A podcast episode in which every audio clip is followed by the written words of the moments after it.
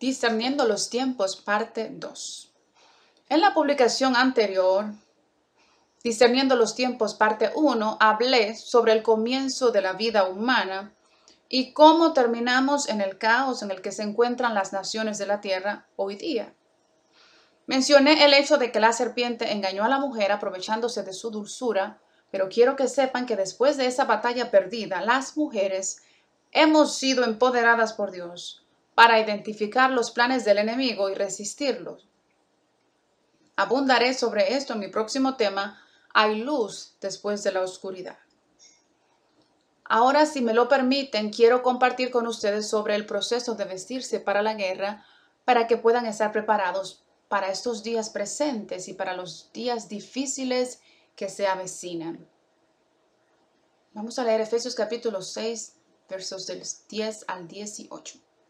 En conclusión, sé fuerte en el Señor, saca tu fuerza de Él y recibe poder a través de tu unión con Él y en el poder de su fuerza ilimitada. Pónganse toda la armadura de Dios, porque sus preceptos son como la espléndida armadura de un soldado fuertemente armado, para que puedan resistir con éxito todos los planes y estrategias y los engaños del diablo porque nuestra lucha no es contra sangre y carne, conteniendo solo contendiendo solo con oponentes físicos, sino contra gobernantes, contra potestades, contra las fuerzas del mundo de esta oscuridad presente, contra las fuerzas espirituales de maldad en los lugares celestiales, sobrenaturales. Por lo tanto, pónganse toda la armadura completa de Dios para que pueda con éxito resistir y mantenerse firme en el día malo del peligro. Y habiendo hecho todo lo que exige la crisis, mantenerse firme en tu lugar, totalmente preparado, inamovible, victorioso. Así que mantente firme y manténgase firme habiendo apretado el ancho cinturón de la verdad, que es integridad moral. Es integridad personal, valor moral, alrededor de su cintura y habiéndose puesto la coraza de justicia, un corazón recto, y habiendo puesto el Evangelio de la paz en sus pies, preparación para enfrentar al enemigo con firme estabilidad y la disposición que produce la buena noticia. Sobre todo levante el escudo protector de la fe con el que podrá apagar todas las flechas llameantes del maligno y tomen el casco de la salvación y la espada del Espíritu, que es la palabra de Dios con toda oración y petición. Ora con peticiones específicas en todo momento, en cada ocasión y en cada tiempo. En el Espíritu, y con esto en mente, mantente alerta con toda perseverancia y petición, intercediendo en oración por todo el pueblo de Dios Déjame explicarte el proceso de mantenerte con tu atuendo de guerra espiritual o tu uniforme, tu armadura. En primer lugar, la armadura de un soldado se relaciona a su identidad. Necesitas saber quién eres, qué reino estás representando y necesitas conocer las reglas de enfrentamiento. Somos hijos de Dios si hemos creído y recibido a Jesús como nuestro Señor y Salvador, y si somos guiados por el Espíritu Santo. Juan 1, versos del 9 al 13 nos dice, aquella luz verdadera que alumbra a todo hombre, venía a este mundo, en el mundo estaba, y el mundo por él fue hecho, pero el mundo no le conoció. A los suyos vino y los suyos no le recibieron mas a todos los que le recibieron, a los que creen en su nombre, les dio potestad de ser hechos hijos de Dios, los cuales no son engendrados de sangre, ni de voluntad de carne, ni de voluntad de varón, sino de Dios.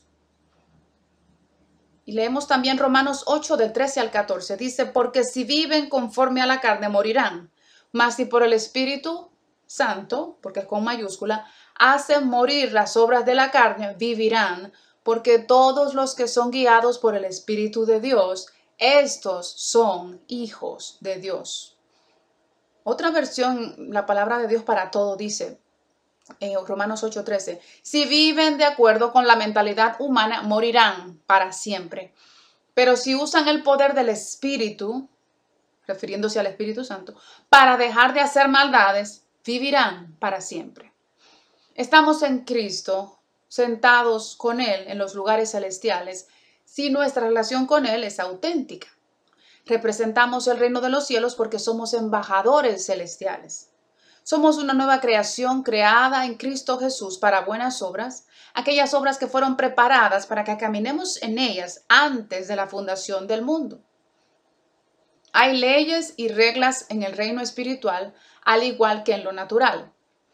Por ejemplo, si un soldado tiene una deuda y hay una demanda en su contra ante los tribunales del reino, serán derrotados en la guerra porque su armadura o uniforme tendrá grietas y no se ajustará adecuadamente.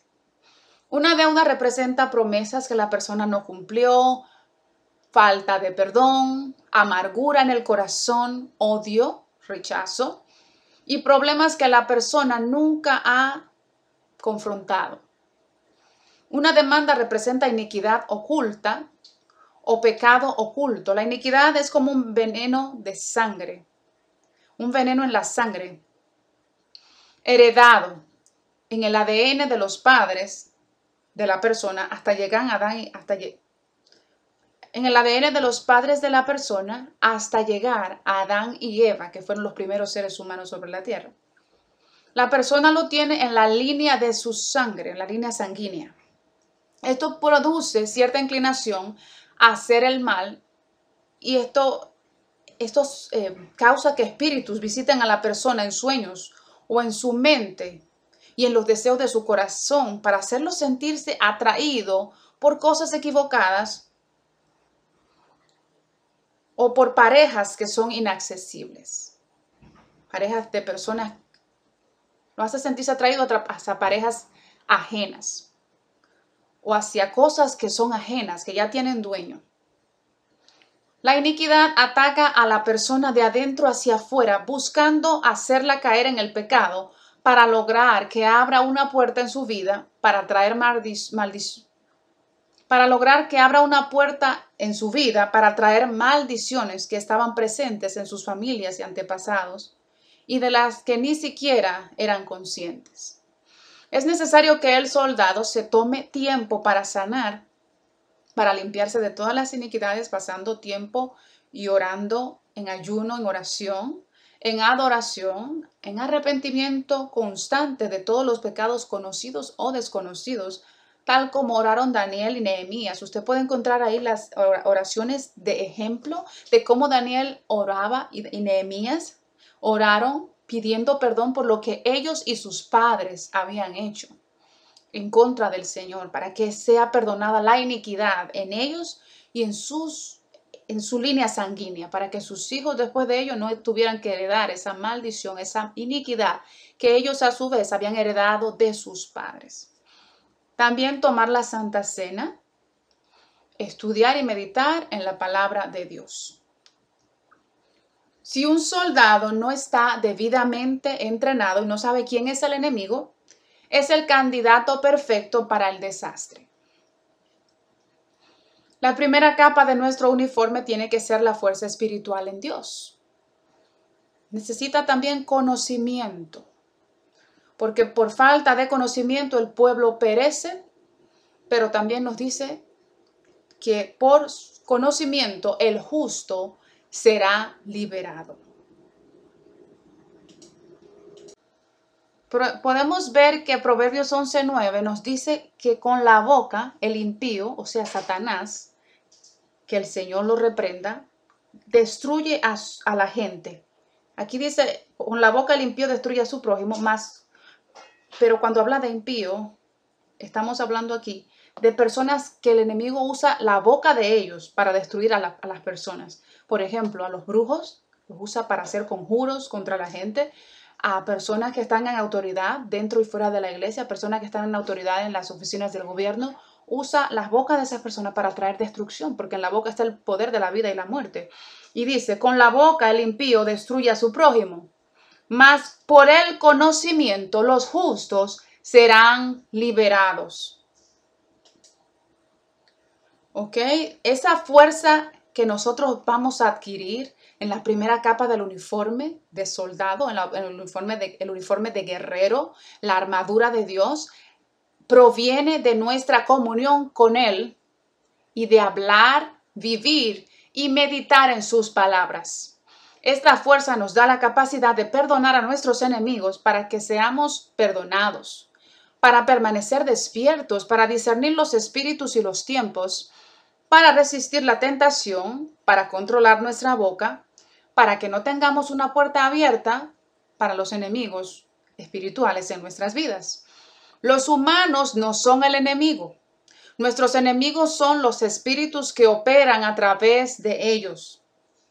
El cinturón de la verdad es la otra parte de la armadura, representa la integridad personal, el coraje moral, es la seguridad y la confianza de que la palabra de Dios es la única verdad con la que somos guiados.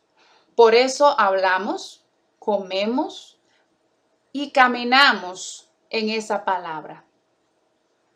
Si no hay verdad en nuestras palabras ni mantenemos lo que decimos, se nos hará muy difícil creer y vivir la verdad de la palabra de Dios. Esta verdad supera todas las mentiras del enemigo.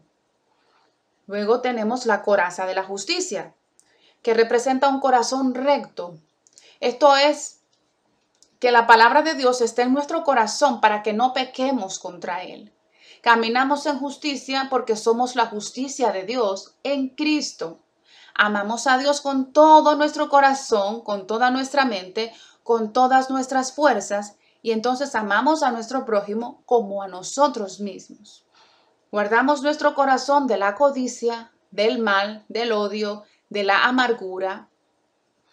Y en nuestro corazón guardamos la pasión y la convicción de quienes somos y la seguridad de que somos más que vencedores por medio de Jesucristo.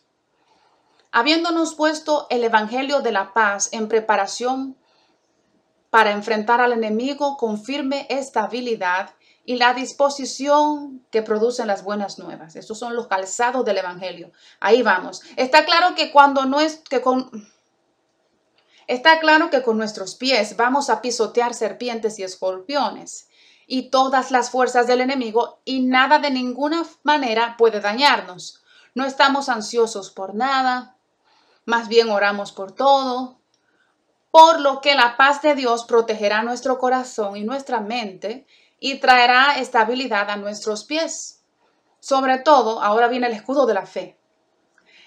Vamos a levantar el escudo protector de la fe con el que puede o podemos, con el que podemos apagar todas, todas las flechas llameantes del maligno. Con nuestra fe mantenemos la calma en medio de la tormenta y Hebreos 11:6 nos dice que sin fe es imposible agradar a Dios, porque quien se acerca a Él debe creer que Él existe y que recompensa a quienes lo buscan. Ahora vamos a tomar el casco de la salvación y toma el yelmo o casco de la salvación. Eso significa que necesitamos proteger nuestra cabeza, necesitamos proteger la mente y pensamientos estemos atentos a los pensamientos y no permitamos que nada que sea malo, maligno, se quede allí. Saquemos el miedo, las mentiras, la actitud de egocentrismo, la autocompasión, la falta de confianza, la condenación y saquemos todo lo malo fuera de las puertas de nuestra mente. Ahora, tenemos que tomar la espada del Espíritu, que es la palabra de Dios. Tenemos que preparar la boca para hablar la palabra con autoridad, esto es memorizándola y hablándola con frecuencia. Entonces dejamos que la espada del Espíritu haga su trabajo. El enemigo no va a huir con nuestras propias palabras, solo respetará la palabra de Dios. Por tanto, debemos estar preparados para hablar de acuerdo con la palabra de Dios en cada época y circunstancia. La última parte de la armadura o uniforme de soldado es la oración. Yo digo la última, pero no es la menos importante, porque tenemos que orar antes, durante y después de cada batalla. Necesitamos permanecer conectados con el cielo a través de la oración. Este es el tiempo de la guerra. En otras palabras, este es el tiempo de oración y vigilancia para la gente que cree en Dios y que está en Cristo. Este es el momento de hablar de acuerdo con la palabra de Dios que está escrita, en lugar de hablar solo de las circunstancias presentes. Con toda oración y petición, orar con peticiones específicas en todo momento, en cada ocasión, en cada tiempo, en el Espíritu. Y esto, y con esto en mente, y con esto en mente, mantente alerta con toda perseverancia y petición. ¿Por qué digo oraciones e-, específicas? Porque va a haber un momento que yo voy a estar orando para pedir por la salvación de alguien. Voy a estar en un momento orando por una persona que no conoce al Señor y está tal vez al punto, a punto de morir y necesita ser salvo. Voy a orar tal vez por, por estoy viendo una situación de violencia en una ciudad y yo voy a orar pidiéndole al Padre que intervenga, pero también voy a orar con autoridad diciendo que las fuerzas del mal retroceden en ese lugar como embajadora del reino de los cielos, yo sé que tengo el permiso legal para hacer tal oración. Entonces, o específica, no siempre se va a orar de la misma manera, depende de la situación y la circunstancia y de lo que la palabra de Dios dice con relación a eso. Entonces dice que tenemos que estar intercediendo en oración por todo el pueblo de Dios. Se nos manda a orar por todos nuestros hermanos en todas las naciones y por todas las personas que no conocen a Dios también. En mi próxima publicación, en el próximo tema, en el próximo tema vamos a compartir lo que Dios hizo para proteger y empoderar a las mujeres después de que la primera mujer, Eva, fuera engañada por Satanás. En el tema hay luz después de la oscuridad.